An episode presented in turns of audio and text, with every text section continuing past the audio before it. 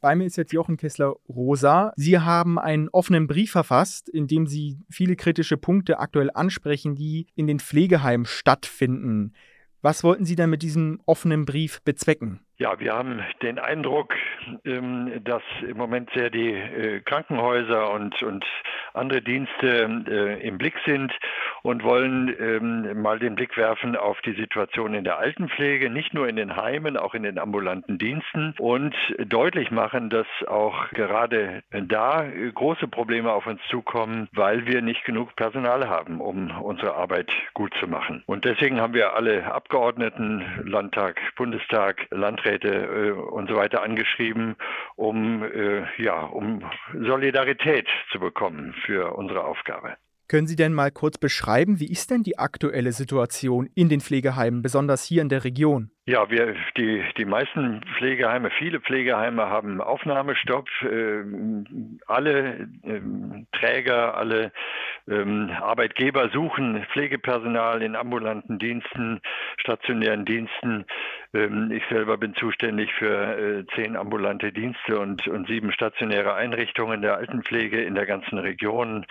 Kitzingen, Bad Kissingen, äh, Schweinfurt bis hoch nach Bad Neustadt. Und da merken wir einfach, dass alle, ähm, alle Dienste ähm, ausgelastet sind. Im Gegenteil, wir haben immer wieder natürlich äh, kranke Mitarbeitende. Wir haben äh, jetzt eben aktuell wirklich die Sorge, dass durch die Impfpflicht, die nur für das Gesundheitswesen gilt, dass da auch nochmal Leute aussteigen. Und das war der Grund und der Anlass, ähm, ja, aufmerksam zu machen auf diese Situation.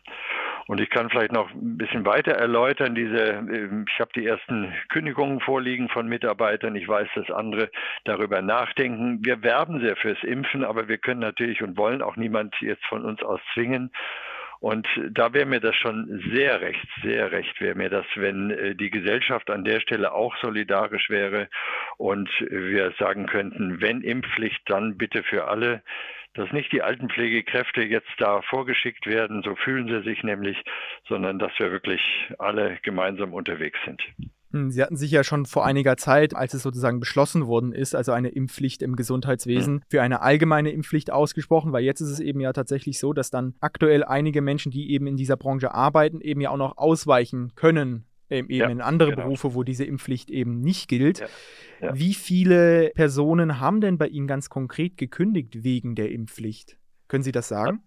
Also im Moment sind es zwei Personen, aber es hilft ja nichts, wenn ich mich melde, wenn die Kündigungen vorliegen. Ich will ja jetzt äh, aufmerksam machen auf die Situation. Wir stehen vor den Feiertagen. Ich weiß, dass alle Pflegedienste große Sorge haben, die Feiertagsdienste auch alle zu besetzen. Es sind ja, wir haben ja auch Familie, alle Leute und, äh, und ähnliches. Und wenn dann das Personal schon vorher knapp ist, ähm, also die, ähm, aktuell ist es noch nicht so, aber die, die Sorge fast sowas wie Panik äh, kommt so allmählich auf, wie das die nächsten Wochen gehen soll. Das muss man einfach mal so sagen. Und da geht es um unsere Väter und Mütter und unsere äh, Großeltern, äh, um es mal so persönlich zu sagen, die in Einrichtungen sind, die zu Hause sind und die, äh, die natürlich auch gut gepflegt und betreut werden sollen. Das ist unser gemeinsames Ziel. Und ähm, da muss ich einfach darauf aufmerksam machen. Und die Pflegekräfte, denen geht es vielfach nicht gut. Und sie brauchen die Solidarität der ganzen Gesellschaft, aller Angehörigen, ähm, die die Besuche machen wollen. Und da finde ich das unausweichlich, ähm, dass wir wirklich uns in ein Boot setzen und nicht äh, den Pflegekräften sagen, so, jetzt fahrt ihr mal voran, wir kommen dann irgendwann nach um es im Bild zu sagen. Das ist, das ist mein Anliegen. Ich möchte, dass die Gesellschaft beisammen bleibt und äh, gerade die, die eine verantwortungsvolle Arbeit machen in der Pflege, in den Krankenhäusern natürlich genauso, in den Arztpraxen und überall, aber dass wir, dass wir wirklich gemeinsam unterwegs sind in dieser Pandemie. Jetzt haben bis jetzt nur zwei Menschen gekündigt, haben Sie gesagt, wegen der Impfpflicht. Ähm, wie hoch ist denn Impfquote bei Ihnen? Ist die allgemein auch so wie im Durchschnitt der Bevölkerung? Nein, sie, sie ist etwas höher als im Durchschnitt der Bevölkerung, wenn ich alle zusammennehme. Ich habe äh, Häuser und auch ambulante Dienste mit einer Impfquote von äh, 100 Prozent, aber ich habe eben auch andere.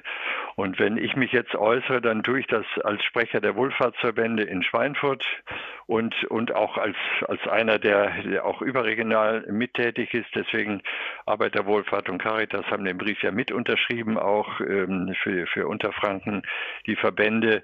Ähm, also es geht uns jetzt wirklich um, um eine Aufmerksamkeit für diese Situation. Die zwei Kündigungen sind die Spitze eines Eisbergs, wenn ich mal dieses Bild nutze. Und wir sind sehr in Sorge und deswegen jetzt das Signal auch an die Politiker, überlegt euch, was das bedeutet und ähm, ja, sprecht mit uns, das wäre mir wichtig. Ich komme nochmal auf Ihren Brief zu sprechen. Da schreiben Sie unter anderem, dass Sie ähm, künftig nicht sicherstellen können, dass die Pflegebedürftigen verantwortungsvoll und professionell versorgt werden. Was bedeutet das denn, dass sie dann nicht mehr versorgt werden können, dass sie nicht mehr gepflegt werden können? Also das, ja. also naja, natürlich, natürlich stellen wir die, die Grundversorgung sicher, das ist selbstverständlich. Aber es ist eben äh, so, dass wir nicht wie in den Krankenhäusern jetzt einfach ein paar Abteilungen zumachen können, weil bei uns die Leute ja ihren Lebensabend verbringen. Und wenn ich ähm, bei, bei einem Gesamtpersonalstand von, von 100 Mitarbeitern 15 Kranke habe und ein paar Ungeimpfte dabei und die überlegen, was sie machen, dann, dann ist es einfach so, ähm, dass einer weniger da ist, wenn, wenn das Essen gereicht wird, dass äh, einer weniger da ist, äh, wenn, wenn morgens die Runde gemacht wird und alle äh, möglichst auch dann angezogen werden und, und auch eben in den Rollstuhl gesetzt oder einfach dann auch, dass sie teilnehmen können am Leben im Haus, dass das, ähm, dass das nicht so schnell geht und auch ähm, mancher, mancher Programmpunkt einfach nicht stattfinden kann und auch ähm, manches Gespräch nicht so viel Zeit haben darf, weil der nächste wartet. Also einfach das dass die Abläufe äh, schneller werden müssen, was natürlich jetzt erstmal nicht so schön ist.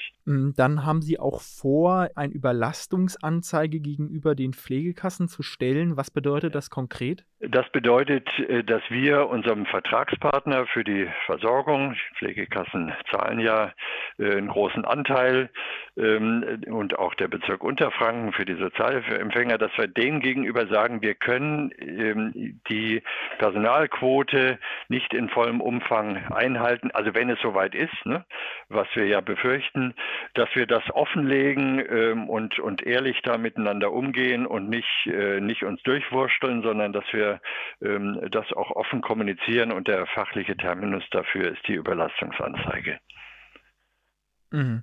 Okay, um da nochmal kurz nachzufragen, wegen möglichem Personalmangel, wegen eben der Impfpflicht, haben Sie denn da sozusagen schon Ankündigungen, dass bis ja. jetzt haben eben, wie gesagt, nur zwei gekündigt, aber dass die Menschen, die eben bei ihnen noch nicht geimpft sind, dass die eben vielleicht auch nicht dazu bereit sind und dann eben kündigen und dann eben sich ja. einer anderen Branche zuwenden. Ja, ja, es, es wird ja darüber gesprochen unter dem Personal. Ähm, das kommt mir auch zu Ohren und ich und, äh, unterhalte mich mit Kollegen, ähm, auch aus verschiedenen Regionen. Alle haben die gleiche Sorge und, und es ist ja in unserer Gesellschaft nun mal so. Das merken wir auch an, äh, nicht nur an Demonstrationen, sondern auch an anderen Redebeiträgen, dass es einfach Menschen gibt, die sagen, das äh, lasse ich mir nicht vorschreiben. Die haben wir auch ähm, in, in unseren Einrichtungen. Ganz normale Menschen. Wir bilden das ab, was in der Gesellschaft gerade so los ist. Und insofern äh, ist es unausweichlich, ähm, äh, wenn dann bis zum März ähm, die, die Frist ausläuft, ähm, dann müssen wir ähm, eben damit rechnen, wie gesagt, geredet wird. Und wenn es äh, so ist, dass wir ungeimpfte Mitarbeiter haben, dann äh, wird man auch an der Freistellung ähm, eventuell nicht vorbeikommen. Das sind die Szenarien, die so allmählich äh, bei uns entstehen. Es gibt einen großen Heimträger deutschlandweit, Benefit, ähm, die haben von sich aus schon Mitarbeitern gekündigt ähm, habe ich gelesen in den deutschlandweiten Nachrichten, weil das natürlich äh, eine Schwierigkeit ist. Das werden wir nicht tun. Ähm, aber ähm, wir versuchen ja auch weiter mit, mit allen Kolleginnen und Kollegen ins Gespräch zu kommen. Und deswegen nochmal wiederhole ich das wirklich gerne. Mir geht es darum, dass die Gesellschaft in einem Boot sitzt und nicht, ähm, nicht die Pflege- und Gesundheitswesen vorgeschickt wird, sondern dass wir solidarisch sind, was das Impfen angeht und alle den gleichen Regeln uns dann unterwerfen. Das hat eben jetzt schon mehrfach betont, dass es eben um, um das geht, dass eben ja. alle da solidarisch verhalten und, und wenn es eine Impfpflicht gibt, dann eben nicht für bestimmte Berufsgruppen oder gerade im Gesundheitswesen, sondern dann eben für alle. Wünschen Sie sich denn außerdem auch noch mehr Unterstützung? Also ich weiß nicht, eben von der Politik, vielleicht jetzt von der Stadt Schweinfurt oder so, dass sie da auch, dass das ganze Problem mehr wahrgenommen wird und eben auch mehr thematisiert wird und irgendwie da noch Unterstützung ja, ich, erfährt? Ich möchte, ich möchte, dass, dass darüber gesprochen wird, wie, wie geht es den alten Menschen hier bei uns, wie geht es den Pflegekräften in den Einrichtungen, in den Krankenhäusern und den Altenpflegeeinrichtungen. Das sind sehr viele, hunderte von Mitarbeitern, äh, allein in Schweinfurt, ganz viele. Ähm, lassen Sie uns mehr darüber reden, reden Sie im Bekanntenkreis über die Situation in der Altenpflege. Ähm, es muss für den Beruf geworben werden, der viele schöne Seiten hat. Ähm, und es äh, wird, äh, das wird zu wenig ähm, tatsächlich auch gewürdigt. Und insofern ähm, meine Bitte Politikerinnen und Politikern gegenüber ist wirklich, nehmt uns wahr, nehmt wahr, was die Menschen 24 äh, Stunden am Tag, 365 Tage im Jahr auch in der Altenpflege leisten. Und jeder, der Angehörige hat, die auch darauf angewiesen sind, der weiß das, aber es muss auch darüber gesprochen werden.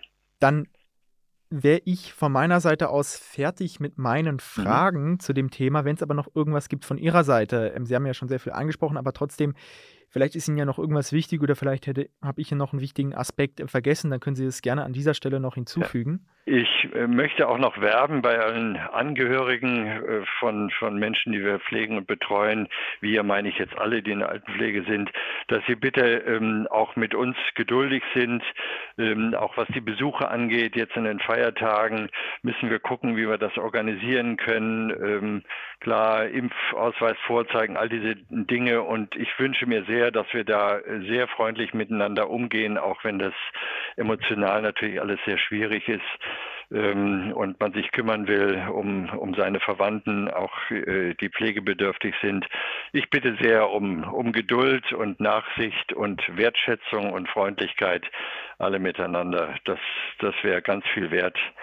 Und ich glaube, das kriegen wir zusammen auf jeden Fall hin. Hoffe ich doch auch, dass das über Weihnachten aktuell dann auch ganz gut laufen wird. Dann danke ich Ihnen für Ihre Zeit, ähm, für das Gespräch, dass Sie so schnell heute Zeit gefunden haben für mich. Ja, gerne, natürlich.